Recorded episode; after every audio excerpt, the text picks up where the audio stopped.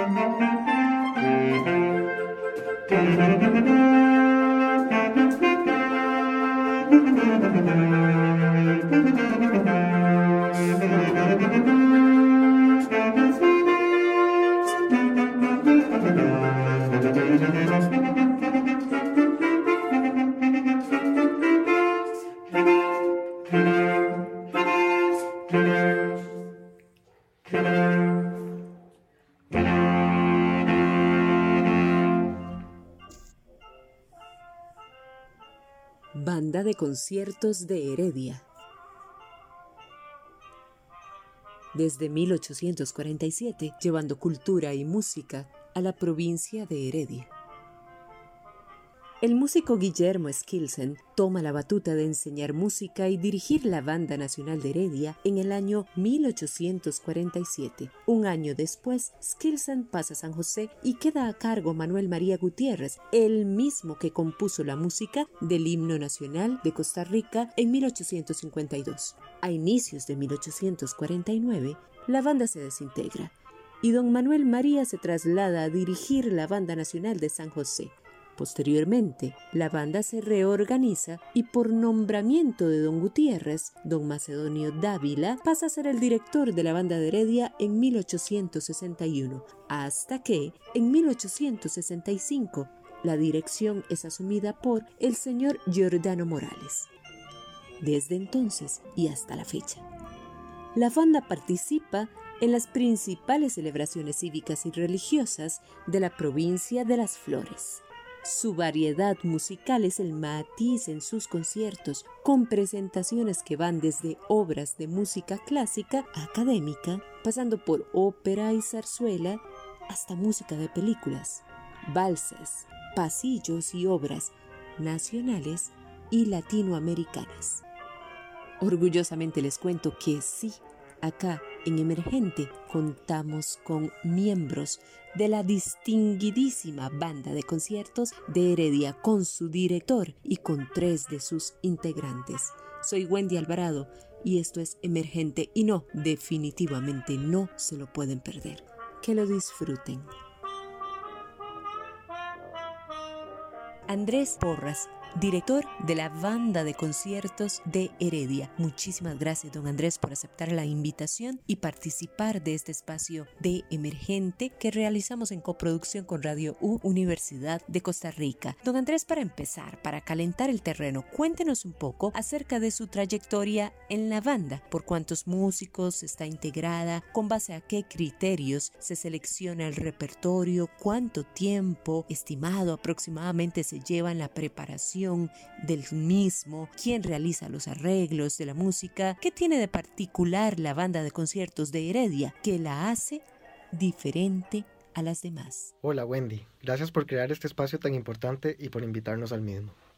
Después de trabajar por 22 años como tubista de la banda de Heredia, fui nombrado director titular en noviembre del 2019. En este tiempo hemos montado por primera vez una ópera en versión de concierto, instaurado los conciertos mensuales dentro de la parroquia, hemos mantenido los conciertos de mujeres en la música que buscan apoyar la equidad de género, hemos acompañado a importantes solistas internacionales y nos hemos esforzado por rescatar el repertorio herediano del siglo XIX y aumentar la producción de música de cámara como medio estratégico. La banda está conformada por 30 músicos instrumentistas de viento y percusión y a pesar del contexto reduccionista no perdemos la esperanza de contar en el futuro con fagotes y un segundo boe de los que carecemos. Además de la versatilidad de llegar a lugares alejados para democratizar la cultura, por poder tocar al aire libre, el repertorio es nuestra principal herramienta para cumplir objetivos como el rescate del patrimonio cultural, promover la equidad de género, valorar la cultura afrocostarricense y popular, mantener vivas las tradiciones que son parte de nuestra memoria y nuestra identidad y crear espacios para el diálogo de las distintas culturas. Es decir, los criterios de selección del repertorio buscan promover una visión plural, diversa e inclusiva de la cultura, como herramienta de desarrollo humano y cohesión social. El tiempo de preparación del repertorio está directamente ligado a la dificultad y duración de las distintas obras. Hay un trabajo previo de estudio de la partitura y planificación de los ensayos por parte del director y de estudio de las partichelas individuales por parte de los músicos. Una vez realizado este se inician los ensayos en los que se trabaja balance y afinación y se homogenizan aspectos como articulación, estilo y fraseo. Ensayamos en las mañanas ya sea para terminar de montar obras o para preparar conciertos próximos y tocamos normalmente los jueves y los domingos. En cuanto a los arreglos, la Dirección General de Bandas tiene un compositor y arreglista oficial que es don Víctor Hugo Berrocal. A su trabajo se suma el repertorio estándar para banda y las composiciones o arreglos de los directores. En el caso de Heredia hay un importante acervo de obras para banda desde el siglo XIX.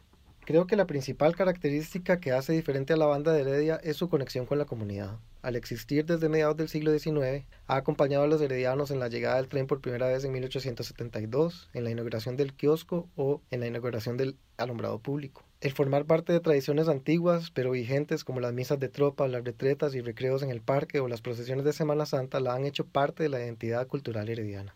Por otro lado, también su versatilidad para mantenerse ligada a la cultura popular y al mismo tiempo abordar la música académica. Don José Bolaños, clarinetista de la banda de conciertos de Heredia. Don José, muchísimas gracias. Qué honor, qué placer tenerlo acá en este espacio de emergente. Gracias por estar acá y querer compartir con nosotros y nosotras. Don José Cuéntenos, usted es uno de los miembros de la banda que cuenta con más trayectoria. Así que coméntenos un poco acerca de cómo ha sido esa trayectoria con la banda de conciertos Heredia. Cuéntenos cuál ha sido la diferencia más marcada en la banda a la cual usted llegó y a la que existe hoy día. Además, ¿qué le brinda la banda al pueblo herediano y de acuerdo a las anécdotas que me imagino, conoce muchos ¿Qué regalo le da la provincia herediana a la banda de conciertos de Heredia? Muchísimas gracias, don José, por su participación. El agradecimiento es para usted, Wendy, por permitirme ser parte de tu espacio emergente. Un verdadero honor y un placer para mí. Así es, Wendy, como usted lo menciona, en este momento soy uno de los integrantes con más tiempo de ser miembro de la banda de conciertos de Heredia. Precisamente este 15 de noviembre cumplí 34 temporadas ininterrumpidamente de formar parte de esta gran institución musical de Heredia y de Costa Rica. El ser parte de la banda de conciertos de Heredia, banda militar de Heredia en su momento y banda nacional de Heredia en otros años, allá por los 70 y luego posteriormente, o como actualmente nos llamamos, banda de conciertos de Heredia, fue un sueño de niño que se hizo realidad, ya que mi familia Bolaños ha aportado seis músicos en la historia de la banda de Heredia, desde mi abuelo Juan Luis hasta este servidor. Y te puedo contar eh, que a mi ingreso a la banda en el año 1986, eran solo hombres los que formaban parte de esta agrupación musical. Y de hecho fui parte de un periodo de transición, ya que para esos años muchos músicos cumplían su edad y su tiempo para cogerse su pensión, músicos experimentados de una gran trayectoria, tal vez sin una gran preparación académica, pero sí con un gran y exquisito talento y musicalidad. Músicos que brindaron o brindaban su apoyo a las personas que llegamos con músicos nuevos en esos años. Sus consejos, sus sugerencias y hasta sus regaños siempre lo hacían para mejorar y que de paso sirvieran en mi carrera musical, lo que de hecho ha sido así. Sus enseñanzas y las experiencias adquiridas con este grupo de espectaculares músicos han sido parte de mi vida musical y las he sabido aprovechar. Fui también testigo, Wendy, de ver a la primera mujer ingresar a nuestra banda. Creo que es un detalle importante, o si se puede llamar una anécdota, anécdota perdón, importante. Esta mujer, eh, esta compañera, fue la flautista Rosaura Sánchez. El hecho de que Rosaura entrara a la banda fue para el público herediano un verdadero acontecimiento, ya que después de tantísimos años de historia de la banda, por fin había una dama con nosotros, una mujer era parte de la banda, y eso prácticamente quedaba para la historia. La banda de hoy en día, Wendy, es una banda donde contamos con músicos jóvenes, muy talentosos, con gran preparación académica, hasta en el exterior, con grados académicos muy importantes y que constantemente participan como invitados en diferentes escenarios internacionales, dada su gran capacidad como ejecutante y como concertinos. Verdaderamente la banda posee un altísimo nivel musical hoy en día y con un detalle importante es el hecho de tener cinco mujeres como integrantes de nuestra banda las cuales son de una gran calidad musical. Nuestra banda, Wendy, brinda a nuestro pueblo un regalo que no tiene precio, como lo es la música. La música que producimos con muchísimo cariño en cada presentación para que las personas tengan un espacio de alegría, de distracción, de interacción de, cultura, complaciendo todos los gustos musicales, desde una zarzuela hasta un bolero, desde una ópera hasta un vals o algún ritmo popular como la cumbia, el danzón y hasta un merengue. Y en cuanto a su última pregunta, Wendy, sobre qué nos da la provincia a nuestra banda o el público de nuestra banda, pues nos brinda su cariño, su admiración, su aceptación, su apoyo, su presencia y el ubicarnos siempre en un sitio muy importante donde esperamos mantenerlo siempre en los próximos años, esperamos sean muchos y que ese público siga disfrutando de nuestra música, de nuestros conciertos, que se acerquen a la música, porque la música de la banda, las presentaciones de la banda, de conciertos de Heredia, siempre son diferentes. Gracias Wendy de nuevo a usted por haberme hecho partícipe de su espacio. Invitarlos cuando ya pase la pandemia a todos para que nos puedan acompañar en Costa Rica, en el Parque Central Heredia, a la banda de de Heredia. Un abrazo.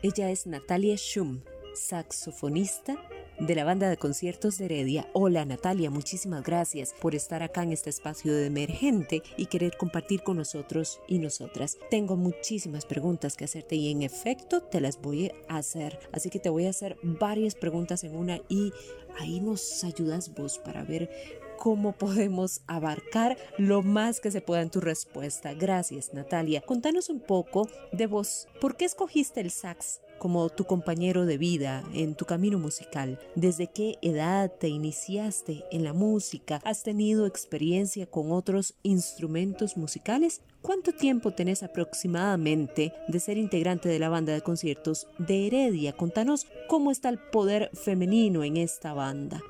¿Qué es para vos lo que más caracteriza a la banda? Muchísimas gracias, Natalia, por estar en este espacio. Hola, Wendy. Bueno, primero que nada, muchas gracias por la invitación y muy honrada de poder representar a la banda de conciertos de Heredia en su programa. Rápidamente, yo inicié con el saxofón viendo o escuchando a alguien tocar. Como a los 12 años vi a un saxofonista por allá en Plaza del Sol, en San Pedro, e inmediatamente me enamoré del instrumento. Tiempo después me llevan a hacer la prueba de admisión al Instituto Nacional de la Música, ingreso, hago los cursos preparatorios y finalmente pues puedo entrar a la cátedra. Siendo mi primer profesor, ese era, era profesor asistente, ese saxofonista que vi tocar en Plaza del Sol. Qué casualidad, ¿verdad? La banda de, de conciertos de Heredia comencé haciendo lo que iba a ser una suplencia corta, que fue hace menos de tres años, pero bueno, al final por cosas y situaciones de la vida me quedé hasta el día de hoy. Somos 30 personas aproximadamente, de las cuales 5 somos mujeres. Y con respecto a su pregunta del poder femenino y la banda, pues la verdad es que a mí no me gusta diferenciar una agrupación simplemente porque hay mujeres. Ya me ha tocado estar en esa situación muchas veces y la verdad es que me parece absurdo. Antes sí había una diferencia bien marcada porque era raro, era poco común, había discriminación, etcétera, pero la verdad es que ahora desde mi punto de vista ya no sucede o por lo menos no como antes. Lo que sí quiero recalcar es que esas cuatro chicas con las que toco, Catalina, Carla, Carolina y Maya, son músicos excepcionales, son mujeres empoderadas, de las cuales he aprendido muchísimo a nivel musical. Son lindísimas personas y creo que al final lo más importante es que cada una de ellas sobresale en el medio musical, pero por sus propios méritos. Entonces al final la única diferencia que hacen en la banda es que soporte musical y profesional es súper valioso y da la casualidad de que son mujeres. La banda Heredia pues es una agrupación que a mi parecer es muy diferente con respecto al resto de las bandas de conciertos del Ministerio de Cultura. Es súper amena, se pasa muy bien. Cada uno de sus integrantes yo lo aprecio mucho y admiro y creo que aportan algo esencial. Es como cuando dicen que Heredia es otro país, aunque suene muy redundante, la banda de Heredia es muy, muy, muy herediana porque aparte de que tiene la mayoría de sus integrantes pertenecen a la provincia, literalmente llevan a Heredia tatuado en el corazón. Entonces esto hace que la banda sea muy tradicional a sus raíces, a su gente y que se preocupa por preservar y mantener esa tradición. Esta agrupación ha pasado por muchísimos cambios de los cuales la verdad es que yo no formé parte porque soy relativamente nueva. Entonces otra característica que creo que tiene es que es una agrupación que se puede adaptar y adaptar mucho. Eh, ha pasado por tantos, tantos cambios drásticos, desde directores hasta un giro 360 en el repertorio musical, que al final da la talla, logra sacar la tarea de una manera excepcional y pues agregando de que está compuesta por, por excelentes, excelentes músicos. Hola, un gran saludo a los compañeros de la banda de conciertos de Heredia. Mi nombre es Diego Sanabria subdirector de la banda de conciertos de Limón, y para mí es un gran honor poderles saludar en este programa que Wendy Alvarado realiza con un propósito súper importante como enaltecer los proyectos culturales y sociales no solo en Heredia, sino a nivel nacional. De parte de la banda de conciertos de Limón, les compartimos un gran abrazo a la distancia. Desde hace mucho tiempo extrañamos el hacer sentir y compartir musical entre ambas agrupaciones. Esperamos que pronto recuperemos nuestra modalidad artística y de hecho, quiero adelantarles a todos los oyentes a disfrutar de un bonito trabajo que estamos realizando en conjunto para las fechas navideñas. Se estará publicando prontamente y también quiero compartirles de parte muy personal de mis felicitaciones por su gran trabajo en esta modalidad tan atípica que nos hemos enfrentado. Programas como El Dólar a la Patria, el homenaje a Manuel María Gutiérrez y excelentes producciones de música de cámara de verdad que han sido ejemplo de alta calidad de los compañeros de bandas de conciertos de Heredia. Un gran saludo al maestro Andrés Porras, Randall Alfaro, Natalia Shun y José Bolaños que están en el programa y por supuesto a todos los demás compañeros de la banda de conciertos de Heredia en representación de todos los compañeros músicos de bandas nacionales. Un gran abrazo fraterno de parte de la banda de conciertos de Limón, de parte de mi persona. Que Dios los bendiga y muchas bendiciones en su quehacer musical. Y bueno, don Andrés, para continuar en esta charla, esto pues no podía dejarlo de lado. ¿Cree que se han ideado o considera necesario, urgente, idear a nivel de gobiernos locales o empresa privada otras alternativas generadoras de recursos mínimos e indispensables para que los proyectos artísticos, en este caso específico musicales, a pesar de los ya aprobados recortes presupuestarios que conocemos, puedan continuar ejecutándose. Pienso que son tiempos difíciles para todos y que los recortes y la austeridad son necesarios, pero deben hacerse con criterio y conocimiento, de manera que se aprovechen al máximo los escasos recursos sin destruir lo que tomó a nuestros antecesores décadas construir y lo que nos hace distintos. Además, considero importante que se distribuyan los recortes en todos los sectores, y no solamente en el cultural, ya que esto no resuelve el problema y tiene un efecto directo en el desarrollo humano. Dicho esto, creo que es importante visualizar los valiosos encadenamientos que tienen las producciones culturales con sectores como el turismo y la generación de empleo mediante coproducciones entre los sectores público y privado. Siento que la Municipalidad de Heredia apoya a la banda a través del mantenimiento de espacios para presentarnos al público como el Centro Cultural Herediano Omar Dengo, o el kiosco del Parque Central Nicolás Ulloa, y en coproducciones con cantantes para atender poblaciones vulnerables, por ejemplo. Aunque la cultura tiene su principal valor en sí misma, como medio de desarrollo humano y generador de identidad, la valoración de estos vínculos con la economía es una vía para que los gobiernos locales y el sector privado se decidan a destinar más recursos a la cultura, buscando estos encadenamientos generadores de empleo y de riqueza. Randall Alfaro, cornista de la banda de conciertos de Heredia, amigo Amigo Randall, destacado músico, si volvieras a nacer, ¿qué carrera escogerías como tu sustento y forma de vida? Contame, para vos, que has estado en los dos lados como instrumentista y en la dirección también, ¿cómo es posible lograr esa sinergia, esa conexión, ese hilo conductor que a ustedes se les ve magníficamente, cosa que no sucede con todos los integrantes de todas las bandas u orquestas, para transmitir rigurosamente lo que está plasmado en una obra y se quiere que sea comprendido así por el público. Muchísimas gracias Ram por estar aquí, por tu participación y por hacer posible todo esto, por gestar estos contactos con tus compañeros, con tu director y que salga un espacio maravilloso. Muchísimas gracias de corazón, te lo agradezco y te lo agradecen todos los seguidores de Emergente. Primero que nada, quiero felicitarte por este gran programa que tienes Emergente en Radio U, darte las gracias por este espacio que le brindas a la banda de conciertos de Heredia y a mi persona por tomarme en cuenta para este maravilloso programa, insisto. Mira, yo volvería a ser músico, definitivamente esto me ha dado de qué vivir, me ha dado muchas experiencias buenas y malas, todas justas para crecer como ser humano. Siempre de lo malo se aprende y de lo bueno hay que tratar de mejorarlo. En cuanto a esta posición de, estar en ambos lados, como músico y, y, como director en algunas ocasiones, es muy interesante porque al menos en mi caso nunca me, imaginé llegar a, dirigir. La primera vez que yo vi una partitura fue estando en, el Castella y me acerqué al director a hacerle una consulta y él tenía la partitura de la banda abierta y yo vi aquel montón de líneas de pentagramas, de notas juntas que hacían funcionar esto tan maravilloso que llamamos música. Mira, yo me dije, no, esto nunca voy a poder llegar a entenderlo. Y bueno, precisamente lo que te decía, la música le da a uno muchas sorpresas, muchas alegrías. Y una de esas fue llegar el momento y darme cuenta que estaba enfrente de una agrupación profesional, como lo ha sido con, con varias de las bandas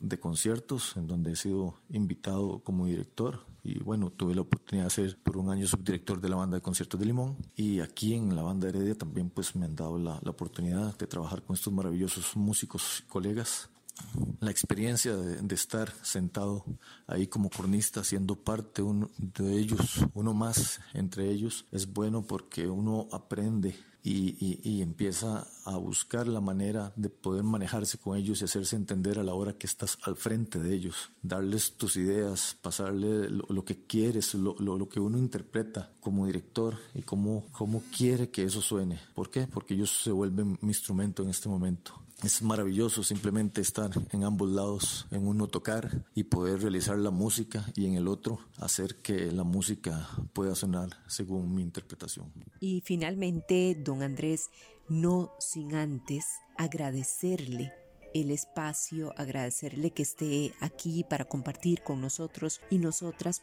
Cuéntenos cómo se ha adaptado la banda al tema de la virtualidad. Cuéntenos un poco acerca de las temporadas virtuales, en cuáles proyectos se encuentra en este momento la banda y cuáles vendrán a corto plazo. Muchísimas gracias, don Andrés, por estar acá en este espacio. El inicio de la pandemia tuvo un efecto inmediato en el presupuesto para producciones que se redujo literalmente a cero, ya que los recursos fueron destinados a la atención de la emergencia. Además perdimos la posibilidad de ensayar juntos y hacer conciertos con público. Nuestra respuesta consistió en crear medios alternativos para poder seguir cumpliendo nuestros objetivos. El canal para comunicarnos serían las redes sociales y el medio la producción audiovisual y los conciertos virtuales. Los recursos tendrían que venir de nosotros mismos, así que con una actitud admirable algunos músicos de la banda aprendieron los fundamentos de edición de audio y video. Todos aprendimos a grabarnos desde nuestras casas y la dirección se dio a la tarea de arreglar la música para ensambles pequeños y diseñar una programación en pos de nuestros objetivos. Además contamos con el apoyo indispensable del trombonista de la banda de Cartago, Rey David Cortés, quien asumió la producción audiovisual mientras los miembros de la banda aprendían.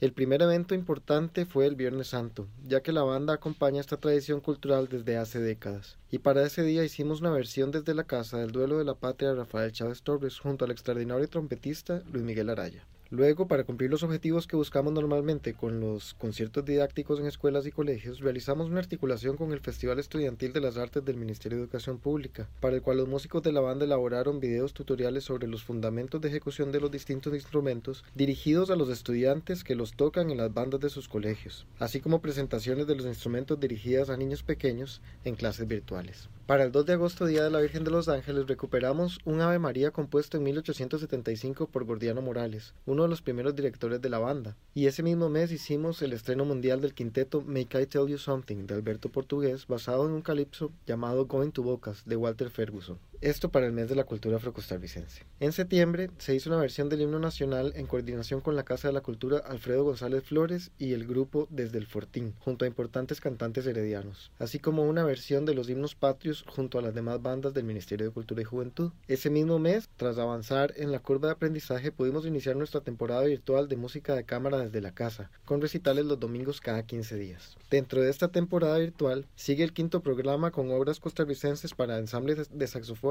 y para percusión. El sexto programa, que será nuestra cuarta edición anual del concierto Mujeres en la Música, esta vez con dos estrenos mundiales de obras de música de cámara de Maricel Méndez y Sandra Duarte, que serán ejecutadas por un quinteto conformado por las mujeres miembros de la banda. Finalizaremos la temporada con un recital de villancicos tradicionales en español para voz, quinteto de bronces y percusión, junto a la cantante Rocío Campos y sus hijas Natalia y María Laura Ramírez. De nuevo, Wendy, muchísimas gracias por el espacio y la oportunidad para comunicar. Emergente, un programa en coproducción con Radio U, Universidad de Costa Rica.